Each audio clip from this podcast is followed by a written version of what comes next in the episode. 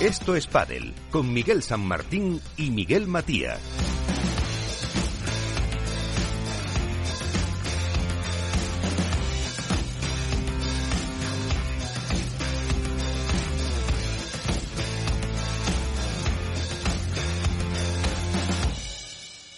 Muy buenas noches desde el estudio Naturgy de Capital Radio para contarles pues eh, todo lo que se ha movido en el mundo del pádel durante estos últimos eh, siete días. A la espera de la competición eh, que ya está prácticamente en marcha en el Within Center el bueno pues tenemos las previas en el, el pádel de Rivas. Y ahora pues pendientes de ese Within Center donde nos vamos a encontrar con el cuadro sorteado a todos los grandes que ya teníamos ganas. Desde el Máster, eh, que se celebró en Menorca en diciembre del año pasado, no había competición, que eso será de lo que más hablaremos en las eh, próximas horas. Así que saludamos ya, eh, tenemos con nosotros a Alberto Bote, desde la Dormilona de AS. Alberto, ¿qué tal? Muy buenas. Muy buenas noches, Miguel, ¿cómo estás? Y también tenemos con nosotros a Iván Hernández, Contrapared desde Valladolid. Iván, ¿qué tal? Muy buenas. Hola, buenas noches a todos. Muy buenas noches.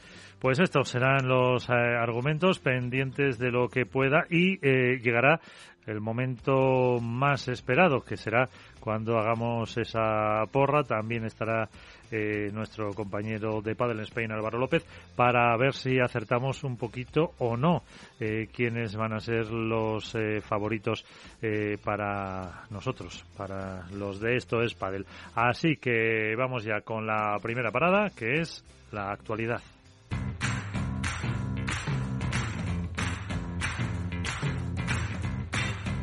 Así viene la actualidad con Contrapared. ¿Con qué te quedas, Iván? ¿Qué ha pasado en esta semana? Bueno, la verdad que poco ha habido de actualidad porque todo el mundo estaba pendiente del inicio del, circuito World Padel Tour en Madrid. Por tanto, pocos torneos ha habido. Ha habido algún torneo de la Federación Madrileña de Padel, ha habido un torneo TIC Premium del Circuito Nacional de Menores de, de la Federación Española en, Ciudad Real, que ha tenido un éxito realmente espectacular de participantes y una organización muy buena por parte de la Federación de Castilla de la Mancha. Y yo creo que la actualidad en, sí se centra en el inicio de la, del circuito World Padel Tour. Desde aquí hay que felicitar también a Agustín Gómez Chilengo por su paternidad, que ha sido nada. Esta misma semana creemos que, esperemos que tanto María como su hijo, este, su hija Mili, eh, estén todos bien y que tengan un, buen regalo, que sea un buen torneo por parte de, Agustín Gómez Silingo. ¿Alguna noticia nueva respecto a lo que soltamos la última vez? Bueno, pues tengo otra, tengo otra, Miguel. A ver. Si te parece, respecto a lo de Rusia y China, me voy a centrar un poquito en Rusia. Eh, averiguando, averiguando, tirando del hilo, tirando del hilo, eh, tengo dos posibles inversores un grupo 100% ruso y otro grupo ruso-catalán. ¿Ah? Que son los que supuestamente están eh, intentando negociar el tema de, la instalación de World Padel Tour en Rusia.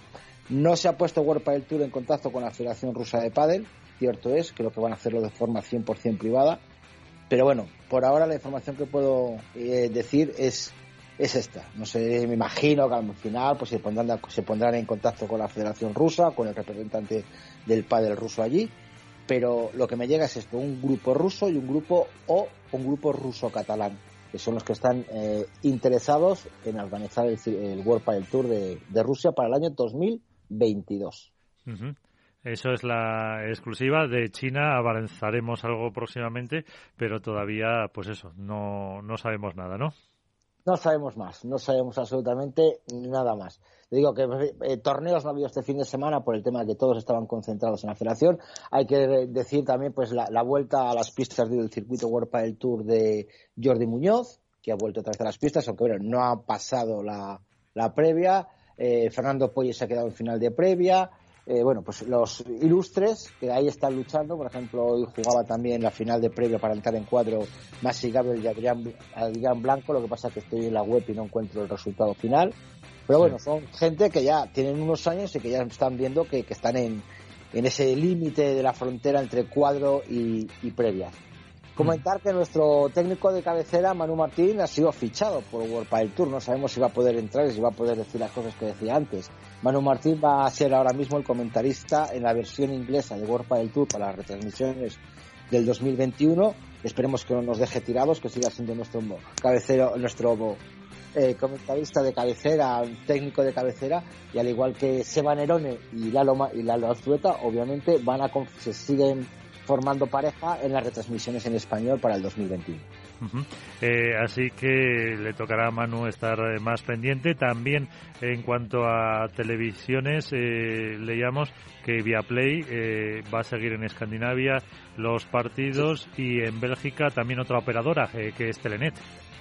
Sí, y además en, Argentina TNT Sports, la casa también que es de pago, TNT Sports va a ser encargada de ha comprado los derechos, ya tenía los derechos de World del Tour y los va a llevar para, para Argentina. Bueno, se está moviendo muy bien World del Tour en aspectos televisivos y cuantas más televisiones europeas retransmiten estos partidos y este torneo va a ser mucho mejor para el pádel, obviamente.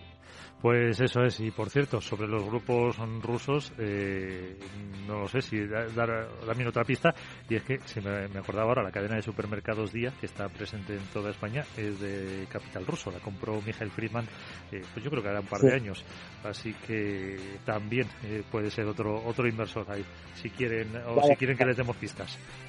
Ya veremos a ver quién es, ya seguiremos investigando.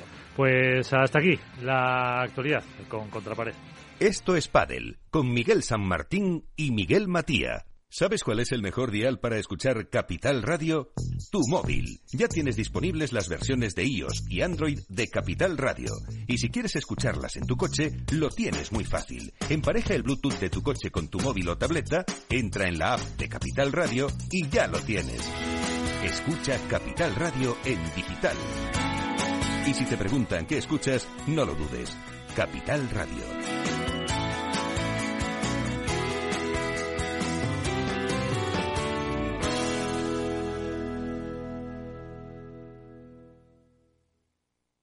Esto te estás perdiendo si no escuchas a Luis Vicente Muñoz en Capital, La Bolsa y la Vida. Alberto Iturralde, analista independiente. las posiciones cortas lo que son es el buitre que devora el cadáver. El cadáver es anterior, ha muerto antes, y lo explico. Si un valor tiene eh, todavía un núcleo duro dentro, que obviamente sabe que esa empresa es viable, apoyar el valor hasta el punto de que las posiciones cortas le dan dinero él siempre tiene la posibilidad de, tanto con crédito como con acciones, manipular el valor. Una posición corta si algo hace es subir un valor. No te confundas. Capital, la bolsa y la vida con Luis Vicente Muñoz, el original. Hook Paddle patrocina esta sección. Hook Paddle Time is now. En esto es Paddle, comienza el debate.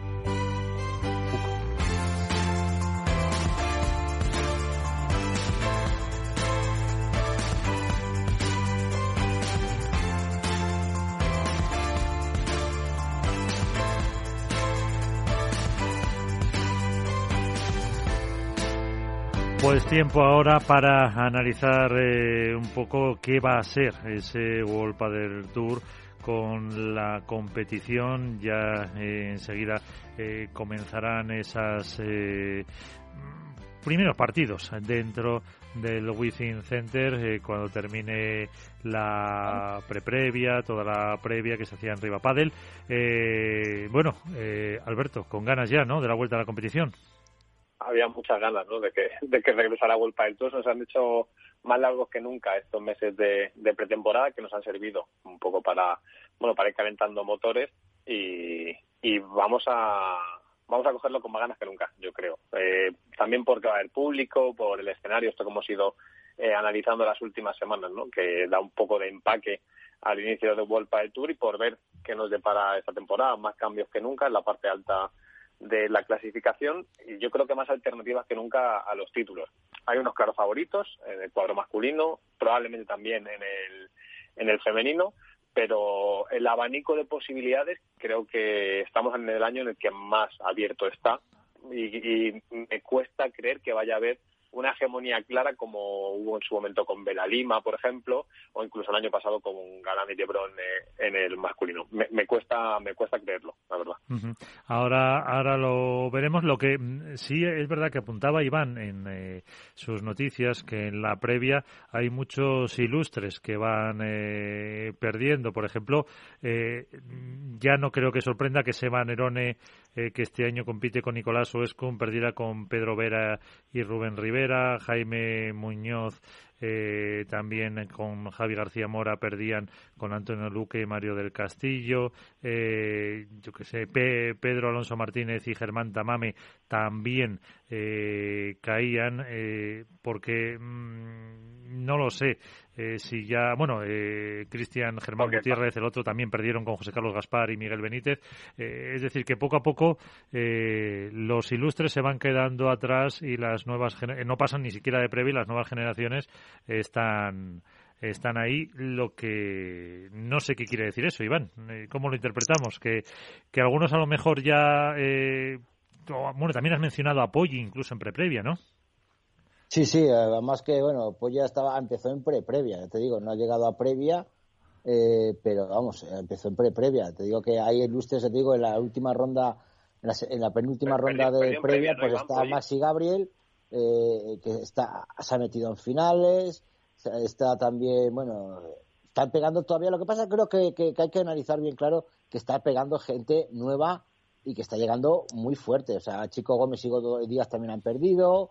Eh, entonces hay que ver que la gente joven está pegando muy fuerte, muy fuerte, muy fuerte y que está viendo que estos jugadores eh, veteranos, por decirlo de alguna manera, y yo creo que me parece muy bien, han estado jugando durante mucho tiempo con, con el ranking, con los puntos de mantenerse en cuadro, de, de ganar un partido, ganar uno, dos al año en 16 avos de final, que les daba los puntos suficientes para mantenerse. Yo creo que a lo mejor, y este año se va a ver mucho más a lo largo de la temporada, con los bonus extra que va a haber en ganar en cabezas de serie previas y pre-previas, vamos a ver muchos cambios y vamos a ver muchas subidas y bajadas de cuadro de jugadores eh, con renombre. Yo creo que hay que ver ya el paso generacional que estamos observando en el pádel y que va a afectar también a chicos y a chicas, eso, eso está claro. Y respecto a lo que decía Alberto del cuadro, pues hombre, es un cuadro bastante bastante atractivo, ¿no? Porque por la parte alta vamos a tener eh, a Alejandro Galán y a, Lima y Tapia, por la parte de abajo a, ambos, y también está Paco y, Dinero, y luego y por la parte abajo Paco Dinero con Velasteguín y, Carlos y Carlos Daniel Gutiérrez Sancho yo creo que son van a ser los, los que van a, jugarse eh, la tostada en las finales, pero yo creo que, que, bueno, que alguna sorpresita habrá, porque hay mucho, mucho quali que se va a clasificar. Hay un, me parece que he visto una, una eliminatoria entre dos cualificadores, la letra B y letra C, y luego Maxi Sánchez y Adrián Ayamandi se juntan con la letra A. Y eso se vuelven a cruzar otra vez. Luego, a lo mejor, fíjate, le están poniendo en bandeja a Maxi y Adrián el llegar incluso hasta cuartos de final. Pero bueno, creo que hay partidos muy interesantes, aunque el, escalón en el que están los, los cuatro top creo que, va a marcar la diferencia. Alberto. Sí, a ver, yo iba a decir lo primero, eh, hasta hace muy poco, los que éramos unos locos del padre, lo que llevamos un tiempo siguiendo este deporte, decíamos que las previas y las previas muchas veces eran tan entretenidas como las rondas del fin de semana. Eso era porque el nivel era, eh, bueno, muy, estaba muy igualado y muchos partidos iban a tres sets, se definían por detalles y animábamos al consumidor generalista a que si podía se acercara a los clubes a ver estos partidos porque también era un buen termómetro para saber lo que estaba por llegar. Eh, y eso ha evolucionado y ha cambiado. las previas ahora son más duras que nunca. Que los Poggi, Graviel, Cristian, etc. estén en previa la consecución lógica del desarrollo del deporte, de que los perfiles están más profesionalizados, de que la cantera de jugadores eh, nacidos, criados y desarrollados deportivamente en España cada vez es mayor y ya está en ese punto de maduración en, la que se, en el que se pueden plantear empezar a bueno pues a, competir en un circuito como el World del Tour y eso obliga a que los jugadores más veteranos, a pesar de que tienen otra serie de factores determinantes a su favor, como puede ser la veteranía, la experiencia, la colocación, el temple, bueno, pues es que el pádel hoy es muy físico, como cualquier deporte, el físico cada vez cuenta más y en el pádel pues pasa exactamente lo mismo. Eso, eh, por un lado.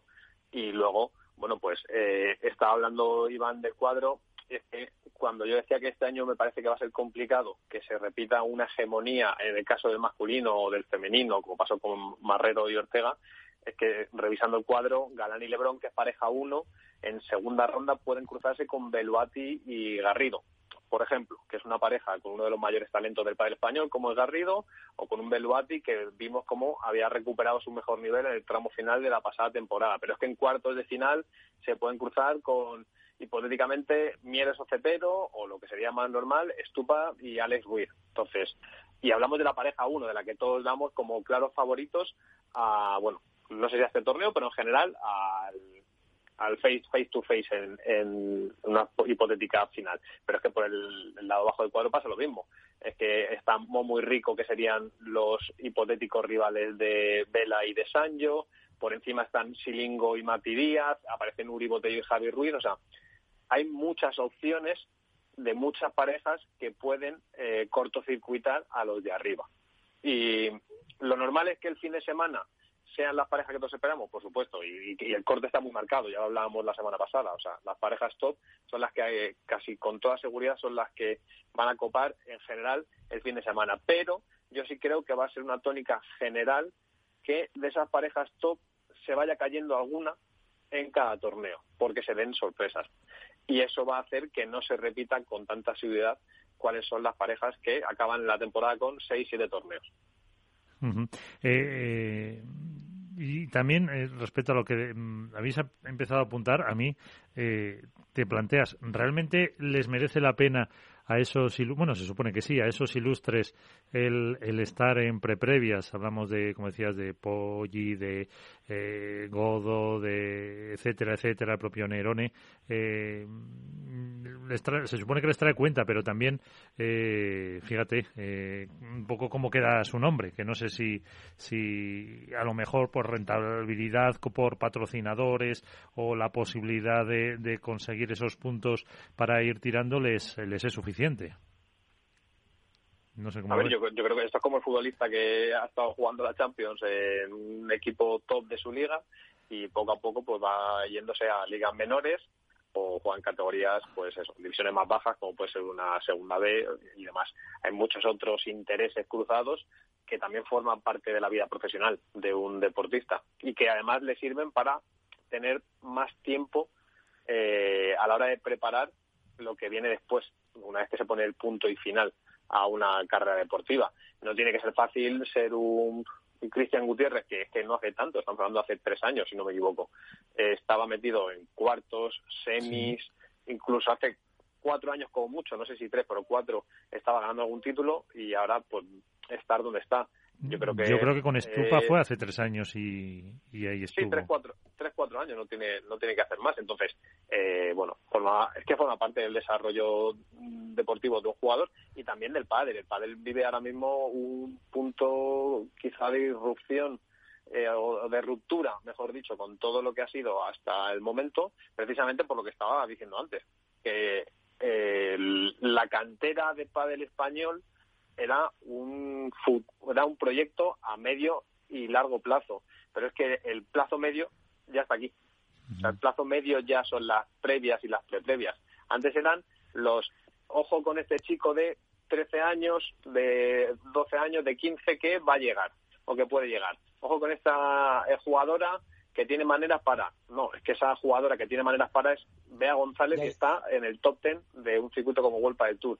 Es que ese chico que con 12 años tenía maneras es un Javi Garrido que es, que hace, que es un asiduo al cuadro. Y esos son los primeros de esas generaciones. Todos los que vienen por detrás y que son eh, nombres quizá más desconocidos porque vivieron, han vivido a la sombra de esos que eran las grandes esperanzas, los futuros, ¿no? Hipotéticos para Quito Navarro, que todos decíamos, pues son los que están copando las previas. Entonces, de ahí que sobrevivan a duras penas, creo que ha sido solo Gravies, ¿no? Si no me equivoco, el que ha conseguido llegar a la última ronda de previa de, de, la primera prueba. es que es lo normal, es que es lo normal para el deporte y además es sano, creo que es muy sano para el pádel. Sí, y aparte que todos estos jugadores eh, todavía tienen un caché, por decirlo de alguna manera, con cuestiones de patrocinios, de marcas, de, imagen. Cristian Gutiérrez con Sios, Fernando Polli con Baborat, hace muchísimos vídeos, es muy activo en redes sociales. Entonces, claro, obviamente les tienen que rentabilizar.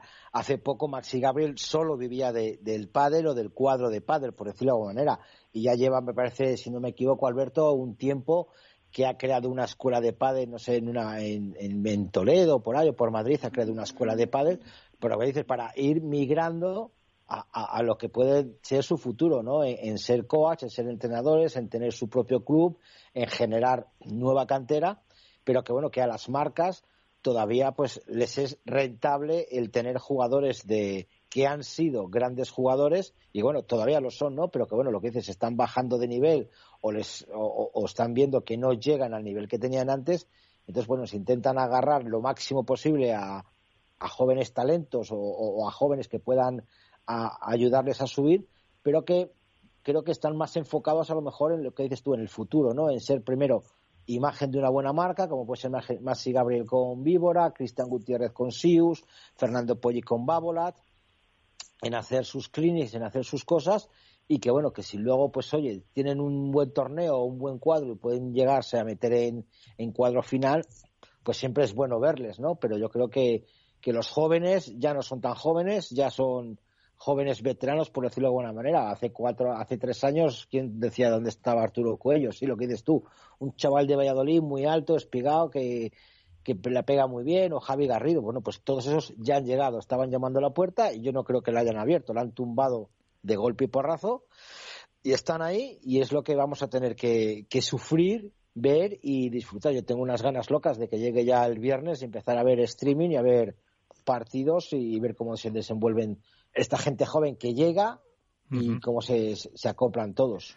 Pues, y además, una, una cosa, decías con respecto a, o sea, estamos hablando de esos jugadores veteranos que preparan quizá el salto a lo que sería después de su carrera profesional y que por qué están en esas rondas. No podemos obviar que esta temporada se incorporan dos tipos de pruebas al calendario de World del Tour y de la Federación Internacional que están pensados también para ese tipo de jugadores, probablemente. Es decir, los Challenger que vuelven después de dos años, que son pruebas que dan muchas opciones, un Poggi, hablo Poggi, o sea, como a o sea, esos jugadores que nos estamos hablando eh, ya en retirada son eh, capaces de hacer rondas muy avanzadas en una prueba como puede ser un Challenger o un Fiporo perfectamente. Entonces, cuando hablábamos con el presidente de la Internacional, con Luigi Carraro, con Keiko, cuando eh, hemos hablado, eh, hemos entre nosotros debatido sobre cómo van a convivir en el calendario esas pruebas, yo creo que precisamente es que ahora hay más opciones que nunca. La bolsa de jugadores cada vez es mayor, tanto a nivel nacional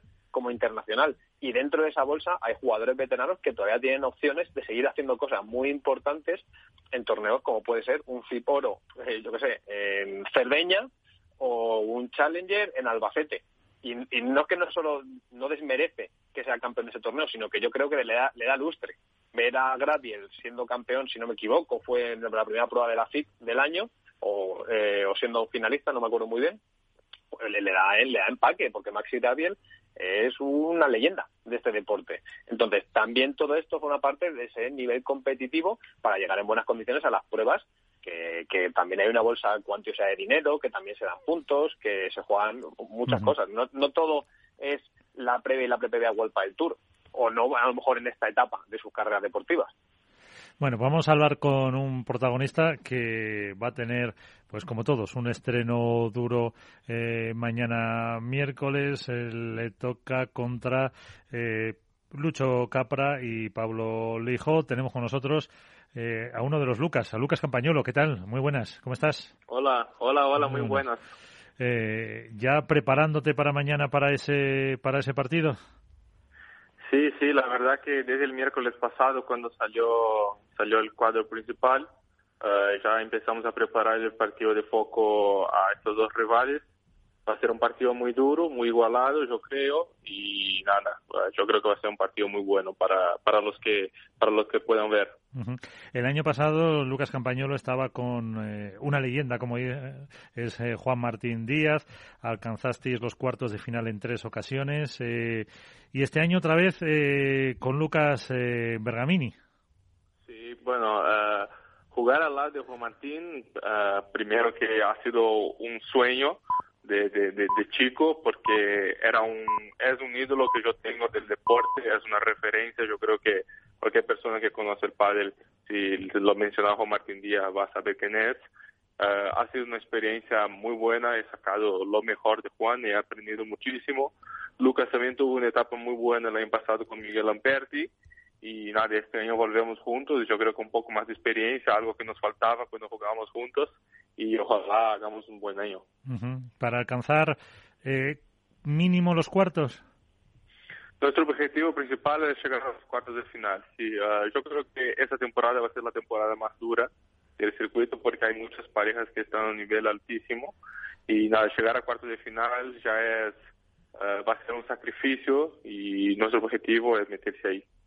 Eh, pues eh, fíjate que además eh, si vais superando pruebas, fíjate, os veo en las semifinales ya contra Galán y Lebrón, casi nada. O sea que.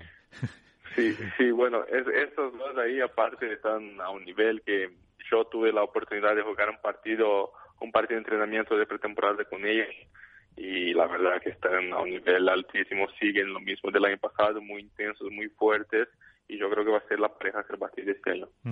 Pues eh, conmigo están eh, Iván Hernández eh, contra pared, también Alberto Bote. Alberto, ahí tienes a, Lucas.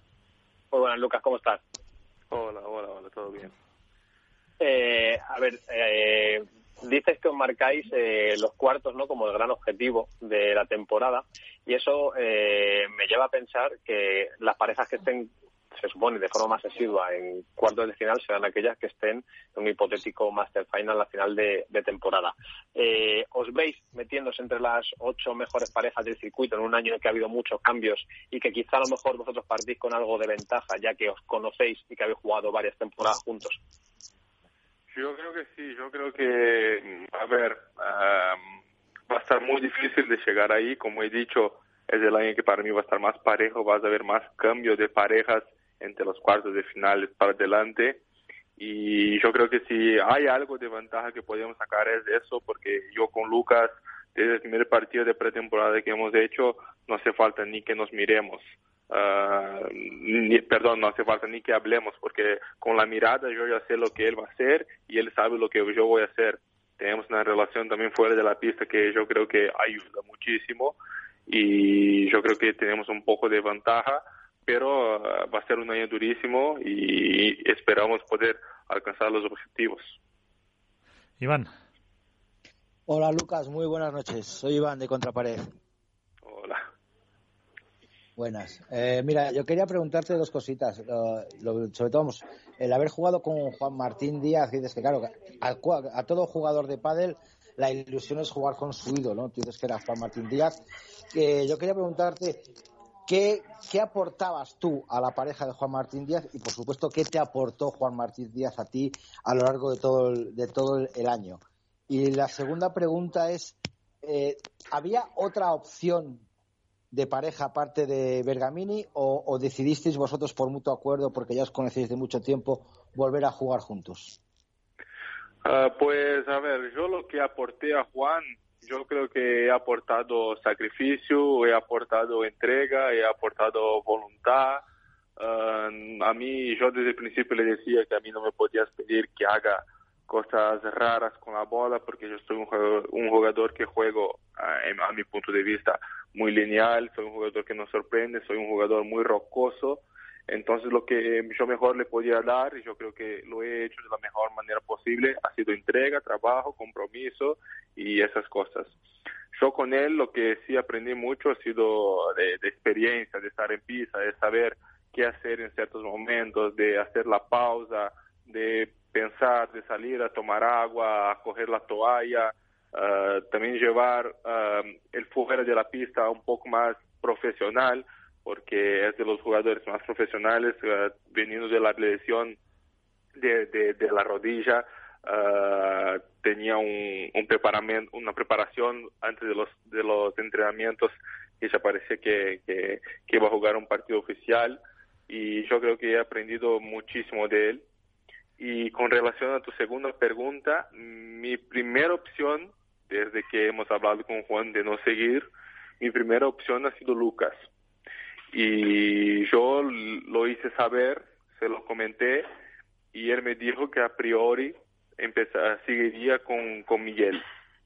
Y bueno, yo le dije, no, a ver, yo solamente te estoy comentando porque eres mi primera opción y solamente para descargo de conciencia yo te lo voy a decir porque tenemos confianza y eso. Pasado dos días no hice ninguna llamada ni nada, él me llamó diciendo que aceptaba jugar conmigo. Entonces ha sido así. Ya, ya, ya, ya. por lo menos lo que dices tú, os conocéis de hace mucho tiempo, paisanos, sabéis, os soléis en la pista más que miraros, porque lo que dices tú, ¿no? El saber dónde está uno, dónde está el otro, y yo creo que, bueno, el, el sacrificio que tenéis los dos, la mano que tenéis los dos, y sobre todo eh, la potencia que tienes tú en el salto, pues bueno, esperemos que, que tengáis un muy buen año, además que bueno, el primer partido ya le tenéis bastante bastante duro, ¿no? ¿Cómo, cómo veis el partido de contra Capra y Pablo Lijó? Es un partido que va a ser bastante duro, es una pareja nueva, entonces no sabemos muy bien su forma de jugar. Me imagino por, por cómo son los dos jugadores, que van a hacer un juego muy ofensivo, muy hacia adelante, son dos pegadores. Yo tuve la oportunidad de jugar ya con, con Lucho Capra y la verdad que es un jugador que pelea todas, que nunca se da por vencido, uh, tiene muchísima calidad y Pablo, como todos saben, Pablo tiene una calidad muy buena, juega un poco más pausado, pero siempre hacia adelante. Y la verdad que, como he dicho, va a ser un partido muy duro, uh, un buen partido para, para ponernos a prueba uh, en relación al año. Alberto. Ah, bueno, Iván. Iba a decir que, bueno, que independientemente que, que entiendo que hay, hay que ir partido a partido, pero viendo un poquito en el horizonte, Lucas, verte que si ganáis a Lucho Capra vas a encontrarte a Pablo Lima y a Tapia.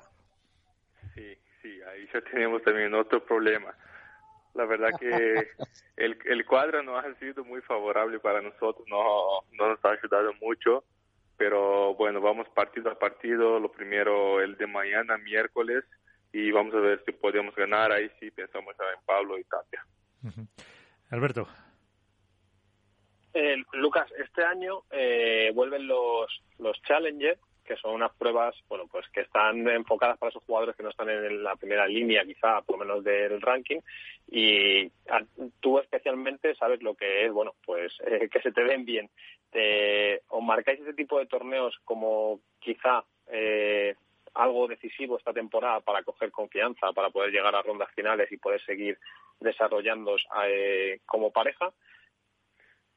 Sí, yo creo que sí. Yo tuve la oportunidad ya de ganar un Challenger en París 2019 y la verdad que ganar torneos así te da mucha confianza porque hay momentos en los partidos, con, sobre todo contra las parejas de arriba, que lo más importante no es el nivel de juego, el físico, sino que el mental, el saber que poder ganar un partido, el saber que puede pasar una ronda o puede salir campeón y eso solamente lo ganas uh, haciéndolo. Entonces, esos son los. Si lo haces bien, seguramente que te da una confianza muy grande para, para los otros torneos grandes. Y cuando enfrentas a parejas así de arriba, te da una confianza para saber que puedes hacerlo muy bien. Eh, y este año eh, es año de mundial eh, en Qatar, donde quiere estar, bueno, queremos estar todo, pero Iván sobre todo, a que sí. Eh, ¿Esperas ir con Brasil? ¿Confías? Sí, yo la verdad que la verdad que sí tengo una ilusión muy grande de ir a Qatar. Uh, eso es ahora cosa del entrenador si selecciona a nosotros o no. Uh, estamos este año con el seleccionador nuevo de Brasil es Ramiro Choya y la verdad que yo voy a trabajar, estoy a disposición, uh, todo lo que quiera. Yo por jugar por Brasil voy y voy a muerte a pelear por los puestos de arriba. Uh -huh. eh, un equipo que puede ser eh, bastante decente, ¿no? Por así decirlo, para poner un poco las cosas complicadas a España y Argentina, ¿o cómo os veis? Sí, sí vamos con un equipo completo, a ver, no pueden engañar y decir que nosotros vamos a salir campeón o eso, pero nosotros con el equipo completo, con Pablo Lima, con Jardín, con los chicos de Brasil, conmigo, con Lucas, yo creo que tenemos un equipo interesante para llegar al tercer puesto y pelear ahí a uno o dos partidos con, los equipos mejores que son España y Argentina. Ah, yo creo que el objetivo sería ese, el tercer lugar y poder sacar un punto de algún confronto de esos ya sería muy bueno para el país porque mm, el pádel ahí en Brasil sigue creciendo y yo creo que sería algo muy bueno para los que practican ahí. Iván, eh, si no vamos con la española podemos irnos con la brasileña. no a Qatar. ¿por qué no vamos a poder ir con la verde amarela? Siempre es bueno un, un, país con esa tradición deportiva y con tantos títulos mundiales en fútbol y en otros deportes, ¿por qué no va a poder pegar la sorpresa eh, en, en pádel? Además que ya en el último campeonato del mundo de Paraguay ya estuvo ahí bastante cerca eh, con, con Argentina, me parece que fue, ¿no? Pero bueno, yo tuve una, una pregunta, Lucas. ¿Echas en falta este año un torneo en Brasil? Después de, la verdad que, es un, me hacía mucho volver es un año que va a haber muchos torneos, pero ¿echas en falta ese torneito en Sao Paulo, por ejemplo? Sí, la verdad que sería un sería sería buenísimo volver a jugar ahí en 2019 como cuando hemos jugado yo no tuve una buena experiencia, perdí en primera ronda y como que quedé con ganas de más. Y este año aparte volviendo a jugar con Lucas, yo creo que jugar ahí va a ser increíble, iba a tener una energía de, la gente que nos iba a ayudar y también jugar frente a toda la gente que nos vio crecer en el pádel sería algo muy bueno. Pero bueno no se puede no se puede tener todo. Este año es un año vuelve a ser atípico. Espero que cada vez mejore. Y seguramente en el futuro como el pádel crece ahí en Brasil eh, vamos a tener más oportunidades para jugar frente a nuestra gente. Alberto, una última cuestión y dejamos a, a, a, Lucas que descanse para el partido de mañana. Eh, Lucas, eh, tú eh, que has vivido la pandemia tanto, si no me equivoco, aquí en Europa, en España, como en Brasil, eh, ¿cómo, ¿cómo, se, ¿cómo se vive a nivel deportivo? Eh, ¿Crees que ha frenado el progreso del pádel, por ejemplo, en un país como Brasil, que cada vez tiene más adeptos y que cada vez se está desarrollando de una forma mayoritaria? Eh, ¿cómo, notas la diferencia que hay en España, por ejemplo, o en otros países de Europa que no sé si ha sido a competir con respecto a lo que pasa en, Latinoamérica? Pues si yo te digo que el parón ese del coronavirus ha prejudicado el pádel, sí, sí ha prejudicado tanto aquí cuanto en Brasil. Pero lo que yo veo es que hay muchas prácticas deportivas que no se puede hacer y el pádel hoy es una de ellas aquí en España. Y eso está haciendo con que en España y en Europa, yo creo. Está haciendo con que el deporte aquí se juegue cada vez más. Los clubes aquí están llenísimos. Yo fui a Italia el otro día que tenía un evento en Catania y era una cosa increíble. Las, pistas tenían nueve horas de, de alquiler por día. Una locura. Y ahí en Brasil lo que está pasando es que ahora está todo cerrado, no se puede jugar porque la situación ahí está muy fea. Pero, y ahí yo creo que va a tener problemas porque hubo muchos clubes que hicieran inversiones, que pusieran pistas nuevas y porque el pádel estaba una creciente muy buena y ahora con eso no sé cómo van a poder hacer. Espero que tenga ayuda ahí de los gobiernos y también de la federación para que puedan seguir adelante porque están en un camino muy bueno y ojalá cada vez crezca más el, el, deporte ahí. Pues eh, Lucas eh, Campañolo, eh, muchísimas gracias por estar con nosotros. Eh, que tengáis suerte de cara a esa competición, aunque realmente hay que decir Lucas de Oliveira Campañolo, ¿no? Sí, sí, Lucas de Oliveira Campañolo, sí. Eso es. Eh, nombre artístico, vamos a decir, Lucas Campañolo, que os vaya muy bien, que tengáis mucha suerte y que te molestaremos en otra ocasión. Muchísimas gracias y muchísimas gracias también por el espacio aquí, por, por poder hablar. Muchas gracias. Hasta la próxima. Pues ahí están las eh, declaraciones de Lucas eh, Campañolo, que no sé si realmente pues tendrán eh, opciones, la verdad, que algunos cuartos de final ahora mismo se antojan complicados, pero bueno, muchas veces el, el sorteo también, también influye. A ver, A hacer. eh, eh, los, los Lucas eran um, hace tres años una de las parejas de moda del Sí. Padel Mundial y del World Padel En Tour. el o sea, 18, si no me equivoco, se quedaron unas puertas a las puertas de- del Master Final. Exactamente, entonces era, estamos hablando de todos los jugadores que todos apuntábamos que iban a estar ahí arriba. Eh, al final no tuvieron esa temporada 2019 que como sí han tenido Chingoto y Tello, ¿no? De confirmación como pareja, pero estaban a, a la par como una de de esos jugadores, los dos, que iban a ser parte de esa nueva de esa nueva generación. De hecho, lo decíamos que Campañolo ya ha ganado un Challenger, si no me equivoco, es con Capra en, en París en 2019 entonces, bueno, eh, es una, quizás sea un regreso a lo seguro en cierta medida, pero a mí me apetece mucho ver a esta pareja y si ha conseguido evolucionar un poco su juego con respecto a 2019, cuidado que es una es un hueso duro de roer. ¿eh? Eh, incorporamos con nosotros a eh, Álvaro López, Padel Spain. ¿Qué tal? Muy buenas. Hola, muy buenas compañeros, muy buenas noches a todos. que no se podía perder el momento más esperado de la semana, que será cuando hagamos la porra que no acierte nadie. Y pero antes eh, estábamos eh, Alberto, Iván, hemos eh, analizado un poco el cuadro masculino y no hemos hablado nada de las chicas antes de, de esa porra. Sí hay que decir que empieza mañana miércoles también, pero eh, serán todos los partidos en el club, en Rivapadel. Eh, los chicos van a empezar en el Within Center, que tiene dos pistas, y eh, las chicas van a jugar todas en Rivapadel el miércoles.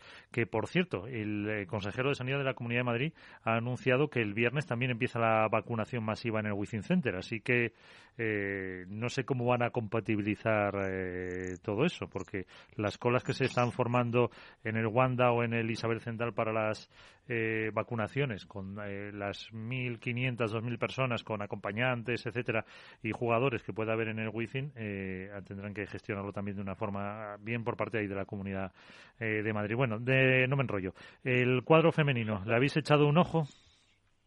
Sí, sí, sí, yo, yo lo, estaba, lo tengo delante, de hecho. A ver, eh, mm, normalmente los cuadros femeninos suelen tener una primera ronda bastante tranquila. Eh, las parejas cabezas de serie eh, pues están exentas. Y, pero hay un par de duelos que son los que llaman la atención y que son los que dejan ese bombazo, por llamarlo de alguna forma, en las primeras rondas. Y ahora, mirando el Adeslas Open, eh, es que me cuesta determinar cuál va a ser el, o cuáles pueden ser los dos partidos en los que podrían estar las parejas favoritas en peligro. Porque como hay tantos bailes de parejas, como hay tantas parejas nuevas y hay parejas de última hora, además, eh, se me antoja se me antoja complicado que no haya petardazos en este en esta primera ronda, sinceramente. Yo no veo ninguno así que pueda decirse, pueda haber, puede haber algún partido y te me puedo inclinar un poquito, a lo mejor fíjate por Beatriz Cardera y Carmen Coneaga con Carolina Navarro y Cecilia Rete por, por la vuelta a la Cecilia Rete de la, con, la, con la lesión.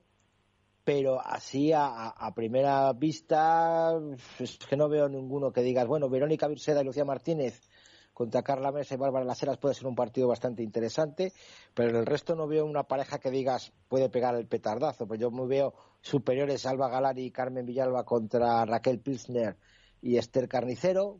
Veo fácil el de la Salayeto contra Araceli y Sandra. No, nos va- hay que ver también, Álvaro y, y Alberto, cómo se acoplan Elisa eh, Zamatraín y Sofía Araujo Ahí está. Ahí está. contra Cortines y Fernández. Hay que ver cómo, cómo vuelven, cómo vuelven ahí, cómo se acoplan, que ese es un partido que bueno puede estar bastante interesante. Y luego, claro, pues Pati Yaguno, por supuesto, también. Pati Yaguno, para ver con quién se enfrenta, con Isa Domínguez y Lorena Alonso. Dos veteranas, dos pegadoras. eh, Isabel Domínguez muy fuerte, Lorena Alonso muy rápida. Veremos a ver cómo, cómo afrontan esos partidos, que creo que a lo mejor son a priori los que más nos pueden llamar la atención nosotros por ser esas parejas nuevas. Eh, Sí, yo, Álvaro, yo sí. más allá de lo que de lo que has comentado Iván que la verdad que sí bueno eh, comentar también eh, eso la vuelta de, de Ceci tras la lesión yo quizá me quedaría en primera ronda eh, con un partido que a lo mejor no, no se destaca mucho pero que puede ser un poco sorpresa que es el de Cata Tenor y Julieta eh, que como aunque jugaron el año pasado pero como sabemos han tenido muy poco tiempo de preparación este año por los cambios que ha habido antes de tiempo contra Jessica Castelló y Alix Colombón eh, la jugadora francesa la verdad que el año pasado sorprendió bastante, eh, tuvo un crecimiento bastante bueno y yo creo que este año pueden dar pueden dar la sorpresa. Entonces, quizás en primera ronda puede ser, a ver, no sé si sorpresa si las eliminan a Cata y a Julieta, pero teniendo en cuenta que son una pareja también nueva, puede pueden estar ahí, que al final es un poco su liga, yo creo, ¿no? Pero... Claro, pero por eso, por eso decía yo que eh, normalmente el cuadro femenino en la primera ronda está todo bastante claro, o sea, si se hace eh, una quiniela de quiénes van a pasar, el 85-90% suele, vamos, aceptaríamos y hay un par de duelos en los que dudaríamos. Pero es, eh, si te pones a mirar todos los cruces, a mí me surgen muchas dudas. Creo que si entre los cuatro ahora mismo que estamos eh, ahora debatiendo nos pusiéramos a hacer cada uno, sin mirar al de al lado, eh, quién pasa a octavos de final, no coincidiría la mayoría, porque hay muchas parejas seguro, Seguro. Entonces, se, se, van a dar resultados que para mí serían eh, muy anormales y que para ti a lo mejor serían muy normales. Entonces, me parece que va a ser muy interesante ver quiénes van a estar en octavos de final y sobre todo por lo que ha dicho también Iván.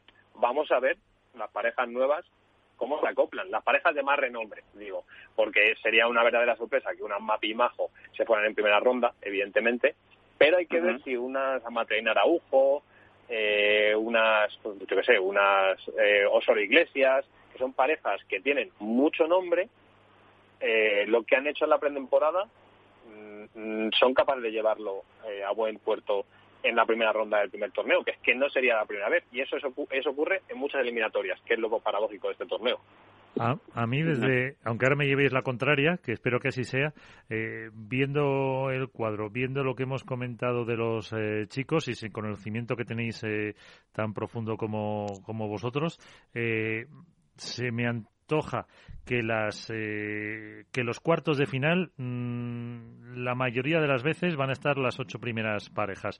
Eh, hablábamos de los Lucas hablábamos eh, en chicos de, de, muchas otras parejas con potencial para para ganar antes de esos cuartos. Y fíjate que que ahora mismo mm, en, chicas sin conocer como digo otra vez a, todas eh, lo veo mucho más lo veo mucho más complicado. Es eh, como que hay entre esas ocho y el resto mucho mucho salto no demasiado salto veo yo. Bueno quitando a lo mejor a Carol y Ceci que este año se han quedado fuera mm, vamos a decir nueve parejas. Sí, yo veo demasiado salto con todas esas parejas, ¿eh? Yo veo, ahí hay no un escalón como puede haber en los chicos, sino dos escalones. Y yo creo que a ver, es el primer es el primer torneo, todavía no hemos visto nada, eh, pero va a haber parejas, yo, estoy con Alberto, como las, nuevas compañías de Patricia de Pati Yaguno y las nuevas parejas de Elia Matrein que van a dar mucho que hablar. Esas parejas yo creo que van a, van a ser los cocos de 16 avos de final, todos los torneos, junto con la Sarayeto, que este año empiezan en 16 avos de final, que igual cuando empiecen a coger puntos ya los vemos en, empiezan en, en bye pero yo creo que, esas tres parejas, Ceci Reiter, Patti Yaguno, Elizabeth Amatrain y la Salayeto van a ser las cuatro parejas coco de, los 16 avos, que son las que pueden pegar o bien el petardazo o bien la sorpresa cuando, cuando se crucen con las cabezas de serie. Sí, al final, eh, digamos, eh, lo que dice Iván, en, un segundo escalón o, las actrices secundarias, yo creo que al final van a ser las grandes juezas de, del torneo, de los torneos, vamos, no solo del primero, sino de toda la temporada, porque al final eh, van a ser las que dictaminen sobre todo cuántos puntos eh, son capaces de dejarse las cuatro parejas de arriba, las que teóricamente son las más fuertes. Y en esa regularidad, el dejarse los mínimos puntos posibles y el perder con esas parejas de, del segundo grupo, yo creo que ahí va a estar un poco la, eh, la, lo que es la tecla de la temporada. Quizá hay las que veo un poquito más flojas por, por juventud y, por falta a lo mejor de un liderato claro, es a Paula y a, Ari. Es verdad que son dos jugadores de enorme calidad, pero quizás son las que veo más flojas en cuanto a una figura dominante entre ellas que sea capaz de, llevar la manija del partido o de la temporada cuando les vengan un poquito mal dadas. Eh, y Alberto, ¿tú cómo lo ves? A ver, eh, a priori sí que sí que el pádel femenino camina siempre a que sean las parejas top las que monopolicen las rondas del fin de semana, especialmente los cuartos de final y se han dado pocos casos en los que ha habido grandes sorpresas. Quizá el más llamativo sí, de los últimos años fue el de Paula José María con, con Nogueira, si no me equivoco. pero hay una, yo hago hincapié en la cantera que está llegando poco a poco. Es que una Araceli Martínez, una eh, Nicole Traviesa o una Senia Clasca, por ejemplo, son jugadoras, o, o, Enaga, sin ir más lejos, son jugadoras que ya están ahí en cuadro, que se unen a otras que también tienen muy buena pinta y que, ¿por qué no? Va a ser este el año en el que den el paso adelante. Entonces, yo creo que, esta temporada va a haber de esos nombres que todos teníamos ahí agendados, ¿no? De a ver cuándo llegan o a ver si llegan, me parece que este va a ser el año y que eso va a hacer que, haya sorpresas. No sé si tanto como para llegar a unos cuartos de final o pegar el gran salto como lo hizo Paula José María, pero sí para que se vayan acercando a, esas rondas finales de cara a que en temporadas venideras pues sean una de las fijas de arriba. Entonces, yo creo que va a haber, va a haber salseo. Pues, eh, como decíamos, la porra. Mm, otro día vamos a poner aquí un redoble o algo así para ver si, si luego acertamos. Eh, Iván, antes eh, de nada, eh, ¿habrá que jugarse algo o no? No, no, no, no, no, no. Por ahora todavía no me juego nada. Que luego pierdo las, las, las, las que las últimas apuestas que perdí me han salido muy caras. Ah, ¿con quién? Con nosotros no. no. No, no, bueno, vosotros no jugáis nada conmigo. Yo os apuesto, pero luego no pagáis pues yo resulta que os gano las apuestas y vosotros no pagáis y cuando pierdo yo las tengo que pagar. Pues no puede ser esto. Vamos a intentar hacer un contrato aquí de, de para asegurarnos por lo menos el cobro de las apuestas.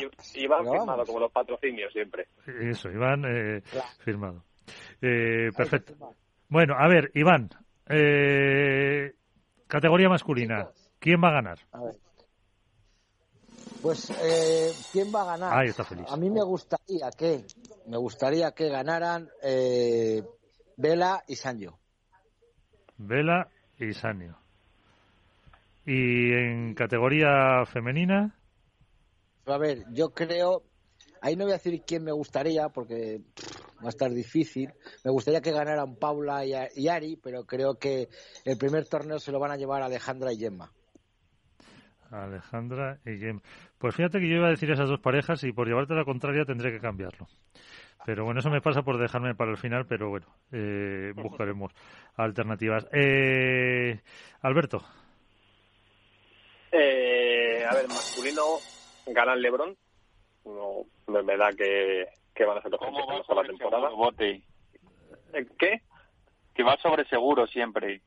Siempre, siempre, siempre. No, hay, cosas con las que no hay que patinar.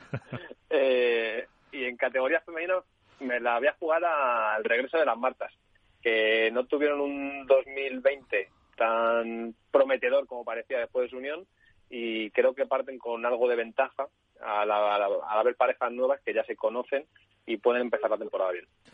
Bueno, pues ahí está. Eh, Álvaro. Pues mira, yo como siempre me gusta llevar un poquito la contraria, ya sabes que los del Atleti somos así, pues yo me lo voy a jugar en chicos a Lima y Tapia, Sí. Y en chicas me lo voy a jugar a Lucía y a Bea. Lucía, eso sí es una apuesta de riesgo. sobre la bueno. ¿eh? ¿Cómo has dicho, Alberto? Es posible, ¿eh? Sobre, sobre, sobre la bocina, el triple, ¿eh? Sí, sí, sí. Ahí, hay que tirárselo siempre por si acaso. bien, bien, bueno, ahí está bien, está bien. Eh, pues yo, venga, vamos a ser diferentes. Eh, ahí va, ya te... ¿Qué has hecho, Iván? ya tenemos música, no Sí, sí, sí, sí, sí, sí, claro.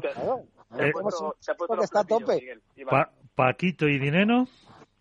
Y en chicas, eh, en chicas, bueno, vamos a asegurar con Gema y, y Ale Salazar. Así que eh, con eso nos, con eso nos quedamos a ver si, eh, a ver si podemos estar en, en, en, lo que no nos jugamos con Iván. Pero bueno, según vayamos acertando ya veremos si nos interesa o no. Oye, yo quería hacer una pregunta, Álvaro. Álvaro, ¿te has acercado al Club Riva Padel estos días? A ver, pues el domingo o ayer. ¿O has, estado esta mañana? La verdad que todavía no. Todavía no, Iván. Mira, yo este mañana miércoles me voy a acercar a recoger la acreditación de World del Tour y teniendo en cuenta que las chicas juegan en, en, el club y no juegan en digamos en la pista central eh, hasta ronda más avanzada sí que me acercaré por el club o sea que no te puedo dar datos de allí de cómo se está jugando ni nada ahora mismo bueno, mañana son los 16 ahí como decía yo antes en el, en el club. exacto. Pues, lo que pasa es que tienes que ir al Wizzing a recoger la acreditación también. Exacto, hay que ir de un punto a otro, pero bueno, eh, nos acercaremos porque lógicamente el cuadro femenino también tiene su, importancia y hay que ver los partidos y pudiendo acercarse en directo, obviamente. Perfecto. Pues eh, Álvaro, te dejamos, que tienes el lío y tienes el, bebé que te reclama. Sí, sí, pues nada, muchas gracias compañeros. ¿Ya lo has hecho socio de la Leti o no? Eh, todavía no, todavía no, pero está en proceso. La equipación la tiene, algo es algo. Muy bien. Pues eh, Álvaro. ¿Qué decías, Iván? esperando a ver si gana la Liga de Atleti o la pierde otra vez. Yo estoy, yo estoy, tengo mucho miedo, Iván, al respecto. Se le puso muy complicado ayer el Valladolid al Barça, pero al final. Bueno, nos robaron. Nos robaron, ¿qué vamos a hacer? Somos equipos pequeños y si tiene que ganar el Barça lo tiene que hacer así. Pero bueno, yo, y sabéis que a mí me gusta el Barcelona, pero yo creo que ayer fue totalmente injusta la derrota de, mi equipo de Pucela. Bueno, pues eh, Álvaro, muchísimas gracias. Nada, un abrazo a todos, compañeros. Hasta ahora. Pues, eh, bueno, unos minutillos más para saludar a nuestro siguiente invitado. Y ahí están. Eh, recordamos la porra. Iván Hernández con eh, Bela Isanio y Alejandra y Gema. Alberto Bote con Galán, no. Ale y Juan Lebrón. Las Martas en categoría femenina. Álvaro López, Padre Spain eh, Lima y Tapia, y Lucía y Bea, y eh, servidor eh, Paquito y Dineno, y luego Gema y Ale, aunque son unas incógnitas todas las que tenemos. En el caso de que no hemos comentado de, mm, de Lucía y Bea, que era la apuesta de Álvaro, ¿realmente esperáis algo de esta de esta pareja, Iván? Eh, ahora, por lo menos a un eh, plazo corto hasta que se vayan cogiendo un poco, eh, un poco de ritmo, quizás. Yo creo que sí, yo creo que, Beatriz es una jugadora muy explosiva, que lo ha comentado antes perfectamente Alberto, que hace dos años o tres estaba ahí más o menos perdida, que sabíamos que tenía futuro, pero que no encontraba su, su sitio. En los últimos dos años ha encontrado su sitio en la parte alta del cuadro y yo creo que la estabilidad que le va a dar Lucía, la tranquilidad que transmite Lucía a la hora de, y ya sabes que tengo predilección, como dice Alberto, por Lulu. Ahí estamos pues, esperando. Yo creo, claro, hay que meterlo. Yo creo que, que la, va a dar mucha tranquilidad y sobre todo, bueno, pues el, el golpeo que tiene Beatriz, que se atreve a pegarla. Es muy parecido en ese sentido a Gemma, ¿no? Porque Gemma mm, mm, pegaba más desde cualquier lado. Y, y Bea, con toda la juventud que tiene Miguel, se atreve a pegar el smash desde la línea de saque, desde cualquier sitio. Y, y ha ensayado mucho eh, la salida por tres y el rulo a la reja. Y creo que, que, sí que pueden dar algún susto, claro que sí, ¿por qué no? Eh, además, la, el sorteo, estaba mirando ahora, ha determinado que en eh, semifinales, eh, si llegan ambas, eh, bueno, de hecho son las principales cabezas de serie ese lado del cuadro, se enfrentarían. Gemma y Ale contra Lucía y Bea, que sería un enfrentamiento, un enfrentamiento bonito. Sí. Verdad que sería un enfrentamiento bonito a cara de perro, a reencuentro, a viejos reencuentros, a, a, lo mejor a, encontrarse con sus viejos fantasmas, por decirlo de alguna manera, a encontrarse con las, con, la, con las que ha sido sus su compañera en el, último año y, va a ser un, puede ser un buen partido porque ahí se conocen todas, entrenan casi todas juntas también en Madrid, en Barcelona han entrenado juntas y creo que, que, que, puede ser un, auténtico partidazo que ojalá lo podamos ver en, en gol el sábado por la mañana. Que esas son las eh, las retransmisiones en ese sentido son son iguales las de eh, todos los años. Las semifinales. Sí, semifinales en gol y luego la final también en gol. Primero chicos, no, primero chicas y luego chicas. Y luego todo el viernes desde las 9 de la mañana vía streaming, pues todo el día. Sí, es verdad que lo de chicos y chicas ha ido. El año pasado fue cambiando también, y eso que hubo menos torneos en función de si luego había algún acontecimiento futbolístico, porque también daba la Liga Iberdrola de, de, fútbol femenino, eh, por si tenían que cortar, solían meter primero a los chicos. Eso también va a depender un poco del orden, pero en principio, en principio va a ser chicas primero, chicos segundo. Sí, en principio sí, así está planteado. Luego ya veremos a ver los acontecimientos deportivos que pueda plantear Gol en, en su en su retransmisión, pero en un principio sí va a ser chicos y luego chicas y luego chicos. Pero bueno, veremos a ver, ojalá siga así todo el año y que no nos quite ningún partido en ninguna final y tengamos que pasarnos al streaming a mitad de mañana. Esperemos.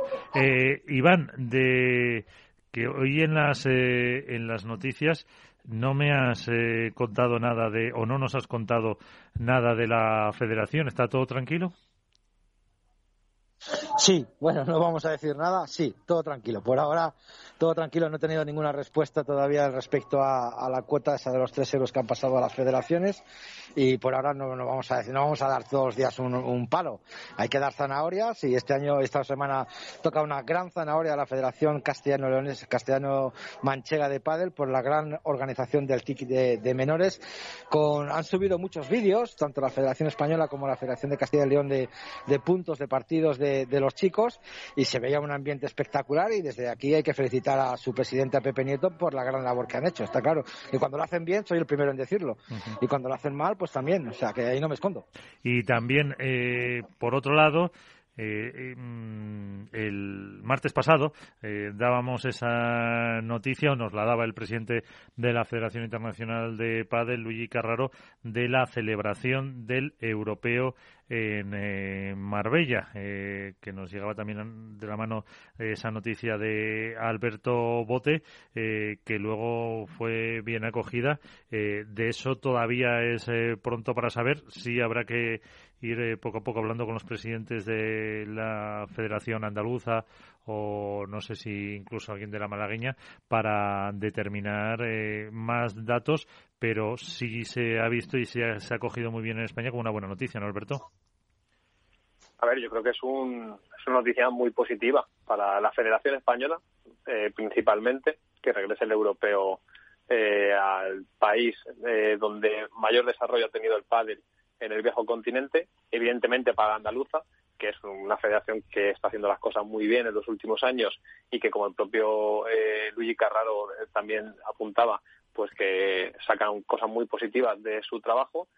Y, y creo que refrenda un poco la, línea que está marcando eh, el organismo que dirige Ramón Morcillo desde que llegará a la presidencia, ¿no? Que ha habido un cambio por completo con el pasado, se trabaja eh, a favor del desarrollo del pádel, se trabaja con los organismos más competentes tanto a nivel nacional como internacional. Y se ha abierto una nueva etapa en la que España se quiere posicionar como, como lo que tiene que ser al final, que es que es el país eh, más importante para el desarrollo tanto del deporte como de la industria. Entonces, eh, creo que ha sido muy bien acogido por parte de los medios, además, también, que es algo noticiable, que medios como Marca, como AS, eh, se hagan eco del regreso del europeo a España y eh, oye un punto positivo para nosotros y digo nosotros por todos los que los que trabajamos para que el país siga creciendo. Fíjate yo esperaba que vamos estábamos que estaba claro que todos deseábamos que España volviera a su sitio no al sitio que debe de estar no a la cabeza del padre mundial. Y la verdad que, que remarcar lo que dice lo que dice Alberto no lo poco que nos ha costado eh, estar ahí arriba. Y lo mucho que y también y el, tiempo que nos costó a la Federación Española tirarlo todo por abajo cuando estuvo el presidente Alfredo Garbisu que tiró por la borda todo el trabajo de toda la, de la Federación Española durante muchos años. Y gracias a Dios a pues, Ramón Morcillo en muy poco tiempo de diciembre aquí pues ha, puesto todos otra vez todas las piezas del puzzle en su sitio, un campeonato de Europa para España, otra vez dentro de, la Junta Directiva de la Federación Internacional, acuerdos con la Federación Internacional para hacer torneos. Yo creo que, ha sido un camino muy rápido para volver a estar donde, donde España se, se merece y eso es algo de, de, alabar tanto por parte de la Federación Internacional como por la Federación Española de Padel que hemos tardado poco en recuperar el sitio que tanto nos costó Uh, que nos costó perder, la verdad que sí. Es que, es que se veía, Iván, o sea, la, la imagen ya icónica, ¿no? De, si no me equivoco, Morcillo, eh, Luigi Carraro y Mario Hernando, creo que fue en Barcelona, puede ser, corregirme si me equivoco. Eh, era él, no fue en, el, no fue en el campeonato de España de, del Wizzing Center. Sí, el Wizzing Center fue, Alberto. Pero, pero eso fue después, ¿no? Yo creo que hubo un anterior, si no me equivoco. Puede ser. Pero bueno, me, da igual. Que, la, estampa es Puede ser, sí. Eh, hay, hay más detrás, o sea, no es una imagen de, oye, se reúnen en un evento concreto, no. Es que hay, que se entienden, que hay unas líneas maestras ahí a trabajar, que se mira por un objetivo común y que por fin parece, parece se ha dejado de lado, bueno, pues todo eso que, que tanto arrastraba el pádel y que hablaba mal de él y que además eh, lastraba su crecimiento. Entonces, esto es la consecuencia de eso, que haya un europeo en, en, España, además en Marbella, en la ciudad probablemente pionera en el desarrollo de lo que era el protopádel, que la española esté involucrada, que la andaluza también, que desde la internacional sean conscientes de la importancia capital del regreso de España como una federación fuerte a nivel internacional. El trabajo de la internacional con Huelpa del Tour, la, la del Tour apoyando a la española en el Campeonato de España. Todo, al final, va dando una cesta eh, de, oye, con unos niveles mejores de, las que, de los que se tenía antes y que hace pensar que el pádel quiere entrar en una etapa nueva y los actores principales, los players más importantes del tablero de juego, se están poniendo de acuerdo. Eh, pero antes mm, ha hablado, eh, por hacer referencia, eh, ha, ha, mencionado Iván Alfredo Garbisu. Eh, mm, yo no conocía eh, la anterior gestión, pero también cuando empezó Garbisu mucha gente decía que era una ruptura respecto a la anterior, que si no me equivoco se llamaba Miguel Medina, que también había hecho cosas pues que no estaban como muy de acuerdo mucha gente y, y al final Parece que se quedó en nada eso, Iván. Sí, no, fue un paso para atrás. El, el, la entrada de Alfredo Porque yo sí he oído a, a, a, a, Medina. Medina hizo cosas buenas, hizo cosas malas, como, pues no sé, a lo mejor el tema de la distribución de los torneos y tal no las hacía de forma a lo mejor correcta. Eso sí que lo mejoró Garbiso, también hay que ponérselo en, el lado positivo, pero luego la cuestión federativa, cuestión organizativa, cuestión de, de federación, cuestión de, de, selecciones, fue un auténtico desastre.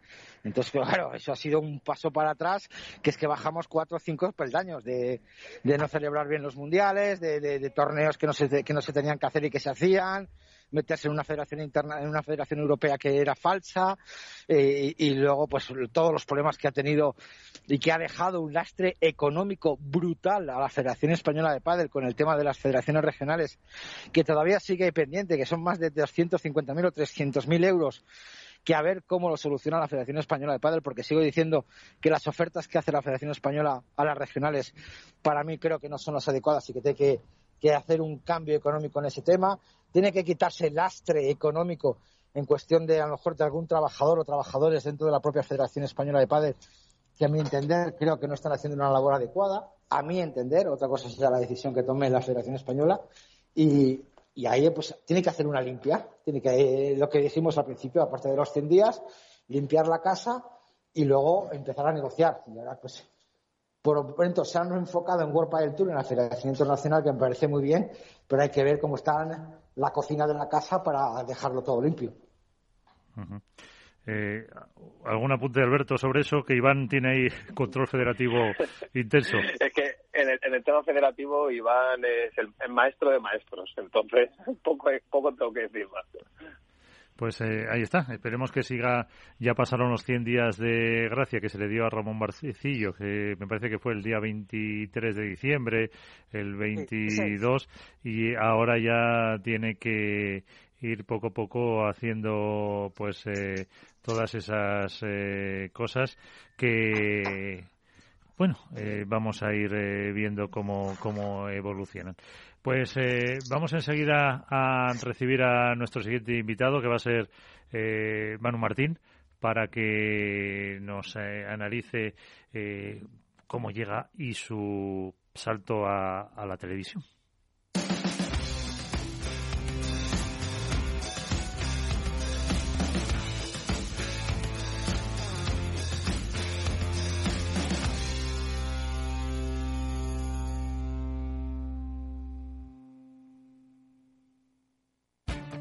Esto te estás perdiendo si no escuchas a Rocío Arbiza en Mercado Abierto.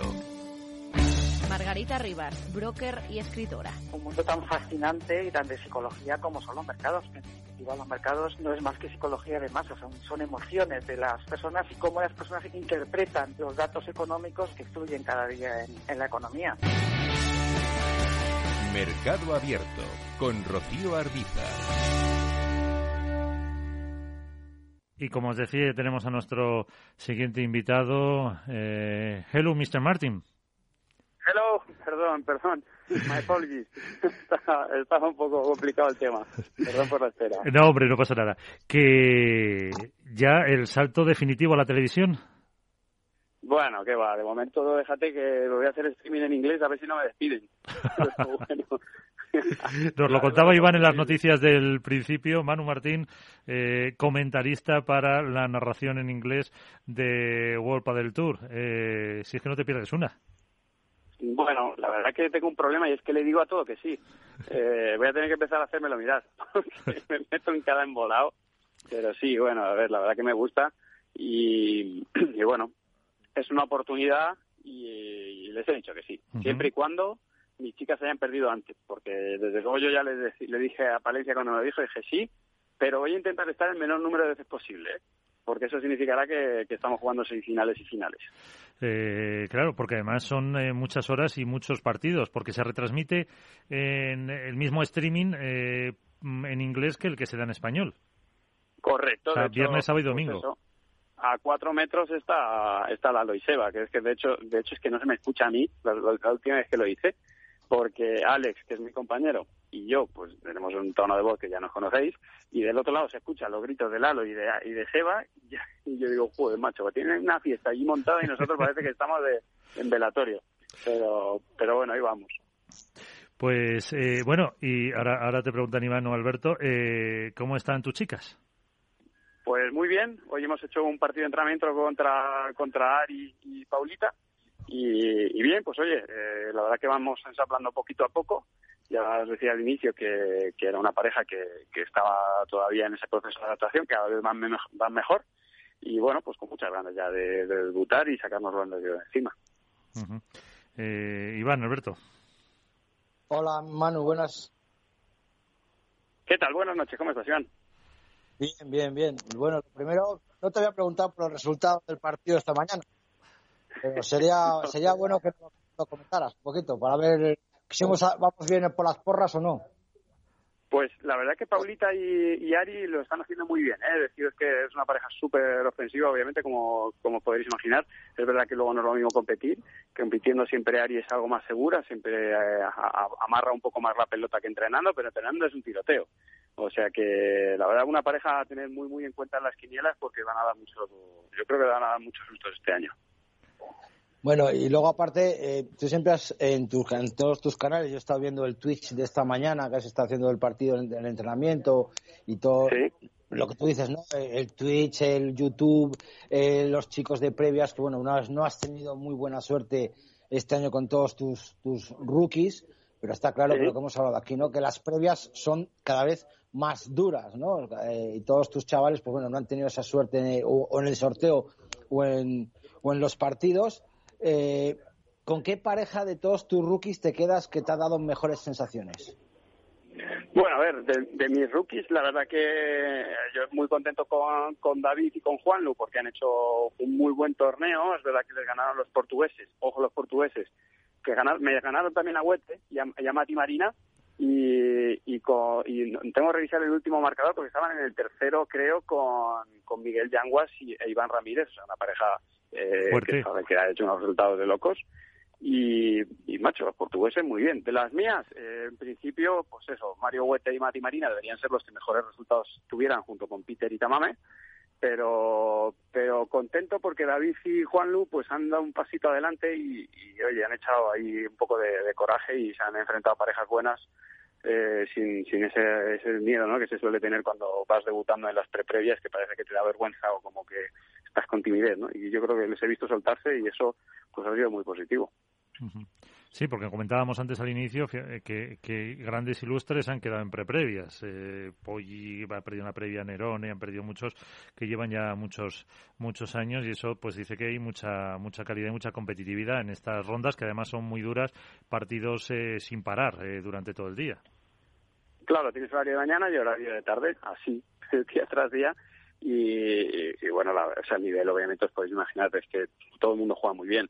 Eh, es que no te- es que tú miras mires por donde mires el cuadro no, no ves un hueco eh, te encuentras gente muy buena en todos los lugares y luego con el tema de los puntos del año pasado pues tenemos a jugadores que estaban ya mucho más arriba en el ranking y que al hacer la- el sumatorio nuevo pues han vuelto a caer a las previas Entonces tenemos unas rondas previas pues que dignas de, o sea, dignas de verse, desde luego. Eh, una pena que con el tema COVID pues no, no, no se pueda llenar la grada, ¿no?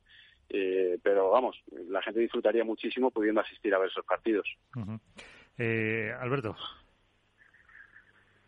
Hola Manu, buenas noches, ¿cómo estás? ¿Qué tal Alberto? Muy buenas. Eh, a ver, salto salto televisivo, ¿no? Eh, por fin, que era creo que la última faceta que te quedaba por tocar, si no me equivoco, dentro del mundo audiovisual. Eh, uno, ¿cómo surge? Y dos, ¿qué, qué, qué esperas aportar? ¿Qué puede esperar el televidente? Que tanto conoce a Manu Martín, que tanto le sigue en redes sociales, en plataformas y demás, y que ahora va a estar también involucrado un poco más en el circuito Vuelta del Tour. Bueno, a ver, yo creo que lo, que lo que puedo aportar es que conozco a, o sea, que los partidos que va que voy a estar viendo pues los conozco desde dentro, ¿no? Entonces, en cierta manera, pues un poco lo que lo que hace Seba, que al final Seba cuando relata y, está contando las cosas, pues es claro, es que él estaba ahí delante de, esa gente y lo, y lo conoce desde la arena. Pues un poco en ese sentido, todos los partidos, pues eso, yo convivo con ellos y los veo y veo entrenar a, estos jugadores y sé un poco por dónde van los tiros y creo que el efecto le puede interesar. Eh, únicamente que batallar ahí un poquito con el inglés. eh, quizá me saldría pues, lógicamente más cómodo el, el, hablar de táctica o de situaciones en, en castellano, pero bueno, ahí lo, lo pelearé. Y yo creo que, que, lo que se puede aportar es eso, un poquito más de información al mero hecho de ver el partido, sino si no puedo sacar análisis o, sin, o sintetizar algunas de las jugadas o, cosas que suceden para que el espectador pues la, las pueda entender y mucho más allá si hablamos de que va a ser internacional y, y, bueno pues estamos ayudando a que en otros países vayan entendiendo un poco el concepto del juego y qué es lo que pasa dentro de la pista. Uh -huh. Que a lo mejor tiene que ser un eh, bajar un poco el, el, escalón, por así decirlo, para que eh, se entienda mejor. Si lo dices por mi inglés o, no, o por el juego. no, no, por el, no, por precisamente por que a lo mejor puedes hacer un comentario técnico en castellano que en inglés, eh, no por el idioma, sino por el, poten el público potencial, eh, tienes que, que, explicar un poquito a lo mejor algunos conceptos de juego más básicos que en, que en español. Sí, efectivamente. Eso es algo que, que, ya en las veces que he comentado ya lo he hecho, porque eso, hay, hay jugadores viendo streaming, pues en, en algunos países donde allí todavía no saben muy bien qué es el pádel. Entonces, bueno, hay ciertas cosas que las vamos comentando, ¿no? Pues el hecho de una australiana, ¿no? Que, que un jugador saca en un lado, en otro, uh -huh. el resto, bueno, alguna de las normas, pues cosas que a lo mejor la gente que está en el streaming en castellano dirá, pues eh, no sé por qué comentas esto, que es algo obvio, quizá en algunos en el streaming eh, en inglés pues algunos de los espectadores pues no lo saben entonces de alguna manera estamos haciendo un poco eso no que, que el pádel vaya creciendo que se vaya acercando a lugares donde hasta ahora no llegaba y, y donde está llegando, porque a día de hoy es una realidad, así que creo que va a ayudar. Uh -huh. Y de cara al... Sí, Iván. Todavía no, solo una, que todavía no has contestado, Alberto, la pregunta de cómo surgió el tema de que World del Tour contactara contigo. Después de, a lo mejor, vamos a decirlo claramente, tú has tenido problemas con World del Tour cuando tenías tus redes, cuando tienes tus redes, cuando grababas por dentro, te decían que no podías grabar, que solo por fuera. A lo mejor ahora te van a abrir la mano también para poder grabar algo de dentro, o han separado una cosa con otra y, y vas a seguir teniendo esa, esa, ese impedimento de poder grabar desde dentro y claro, preguntarte eso y luego el, cómo surgió realmente el, el que World Padel Tour volviera a contar contigo después de tanto tiempo. Pues, a ver, yo, yo con World Padel Tour la pifié un par de veces por, grabar desde, por grabar cosas que no puedo grabar y, y bueno, pues ahí, de ahí ese evento que dice Iván, pues, pues eso, que, que, al final los derechos televisivos los tiene World Padel Tour y no se puede grabar. Y en el, el, torneo de Alicante del año pasado nosotros perdimos, Ale y Ari pierden contra Patti Yeli y Patti se estaba encargando de los streaming en inglés. Entonces, eh, como nos ganan ellas, me dice Palencia, oye, vas para Madrid porque necesitamos un alguien, comentarista, la semana pasada estuvo Peter, pero Peter no puede. Entonces, bueno, tiraron de mí y dije, venga, pues yo, yo voy. Eh, bueno, pedí hacerlo lo, lo, suficientemente bien como para que sirviera y, de cara a este año pues, eh, pues, me lo ofrecieron y yo les dije que sí porque bueno pues al final para mí World Padel Tour es lo más grande que hay a día de hoy en, el, en cuanto a pádel eh, y para mí es un, pues, la verdad que una oportunidad no poder estar ahí haciendo este tipo de cosas que oye es un reto y una oportunidad y yo dije que sí perdón Emanuel la que va a estar encantada es su mujer, que antes igual volvías un, un, viernes, un sábado y ahora hasta el domingo por la noche no vas a volver. Joder, macho, no lo digas esto en alto que ya lo que me falta como lo escuche. me vas a buscar un jaleo. Ya me lo dijo ya. Dile que te, te, fuiste a por tabaco y te liaste. Sí, le voy a echar la culpa a Iván ahora. A decir que, que ha sido él el que me ha dado la idea. Sí. Tú échame la culpa a mí, que, para Iván toda la, toda la culpa. Yo como no apoyo nunca al padre y hago todo mal, pues tú para mí la culpa también. No eso es. ¿Qué más, ¿Qué más te da ya uno más, no, Iván? Vale, esta espalda muy ancha. Por eso.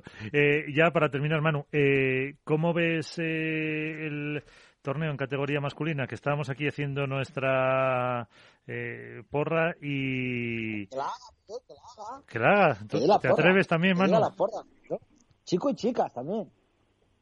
Bueno, a ver, yo en, chicos, yo creo que Lebron, Lebron y Galán están, salen como favoritos.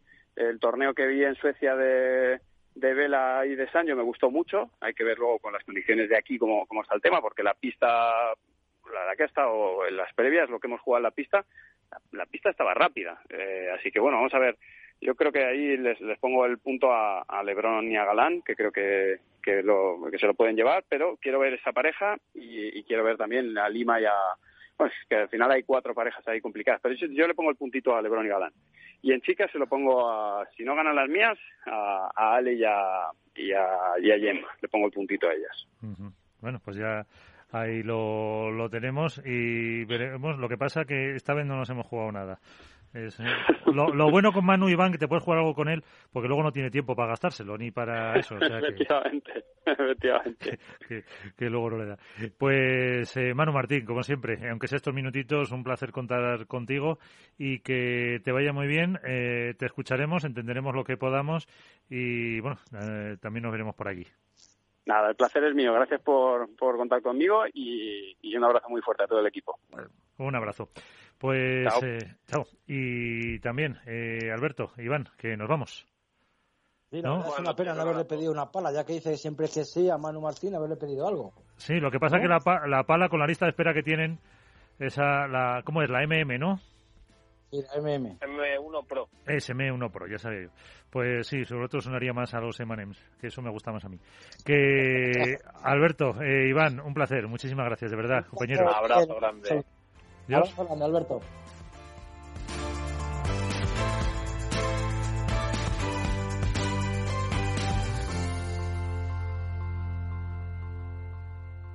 Hook Paddle ha patrocinado esta sección. Hook Paddle Time is now. Pues ya, punto y final. Nos llega el momento del portazo, como siempre, con el mangazo Tolili. En Facebook, en Twitter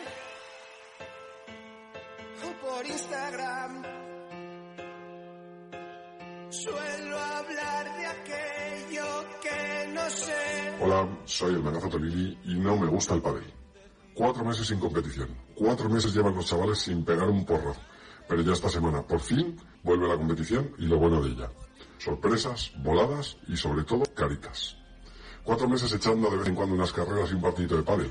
Y todavía habrá alguno que se lo pierda por lesión o por coronavirus leve al tiempo que, como dice el gran punta, yo en esto no me equivoco. Están ya en juego las preprevias y las previas, donde como todo el mundo sabe hay grandes partidos que nadie ve y ya después entran los juegos principales. Esos que según el nuevo sistema de puntuación que solo Chiqui Cepero ha conseguido entender, harán que los que andan en la cuerda floja por fin salgan del cuadro principal y dejen de dar la chapa. Así, si todo va según esperado, por fin dejaremos de ver a los ya clásicos Ada y Cristian, que les hemos visto demasiado, a Pinche y a Destro, que les hemos visto mucho para lo poco que han jugado, o a mi muso Ernesto Moreno. Y por supuesto, lo más importante, dejaremos de ver perder a Gadea, que para mí es muy doloroso y nunca lo habéis tenido en cuenta, mamones. Respecto al cuadro de chicas, pues es una vergüenza, la verdad. Las ocho parejas de siempre y el resto a perder como siempre. Se esperan menos sorpresas que, las que en las encuestas del CIS de Tezanos, que ya es decir. Lo seguiremos una mitad de atención. Eso sí, ya que ellas cobran la mitad que los chicos por los resultados y no protestan ni tragan. Y para acabar, un saludo muy afectuoso al fisioterapeuta Manu Martín, que tiene que estar desbordado. Entrena, es youtuber, comentarista de la radio, diseña palas, la vende, comenta el streaming en inglés, pega manazos en el extranjero. Manuel, hombre, deja algo para los chavales, joder. Buenas noches.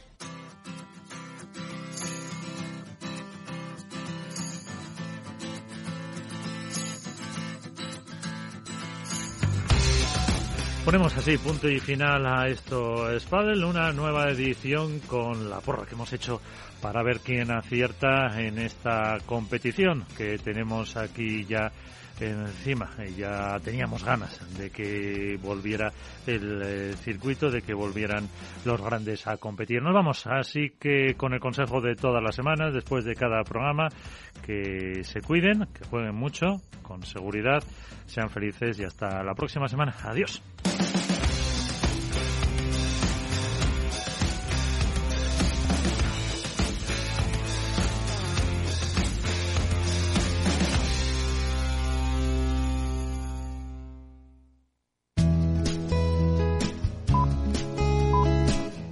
Radio, Música y Mercados.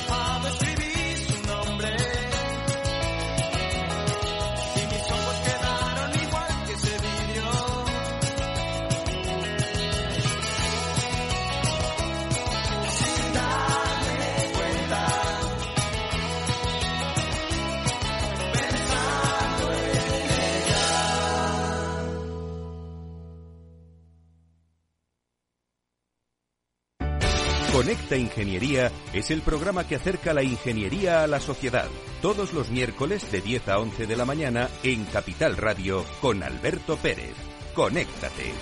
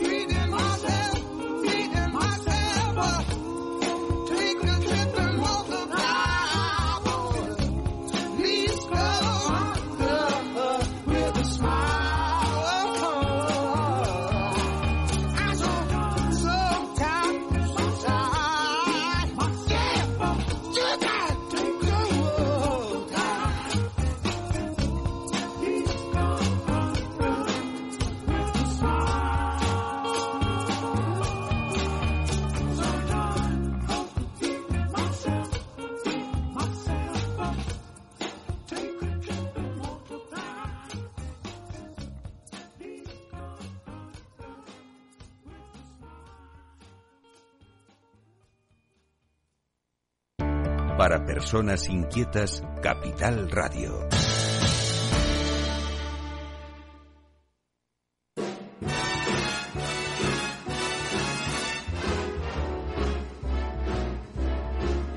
How lucky can one guy be? I kissed her and she kissed me. Like the fella once said, ain't that a kick in the head?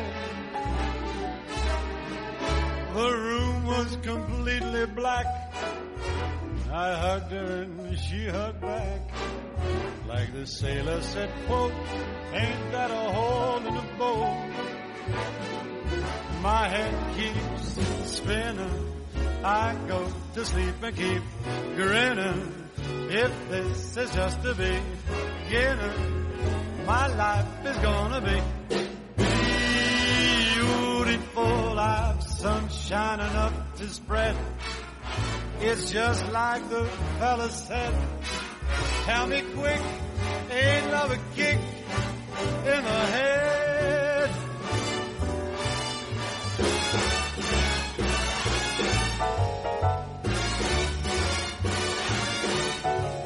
Like the fellow once said, ain't that a kick in the head?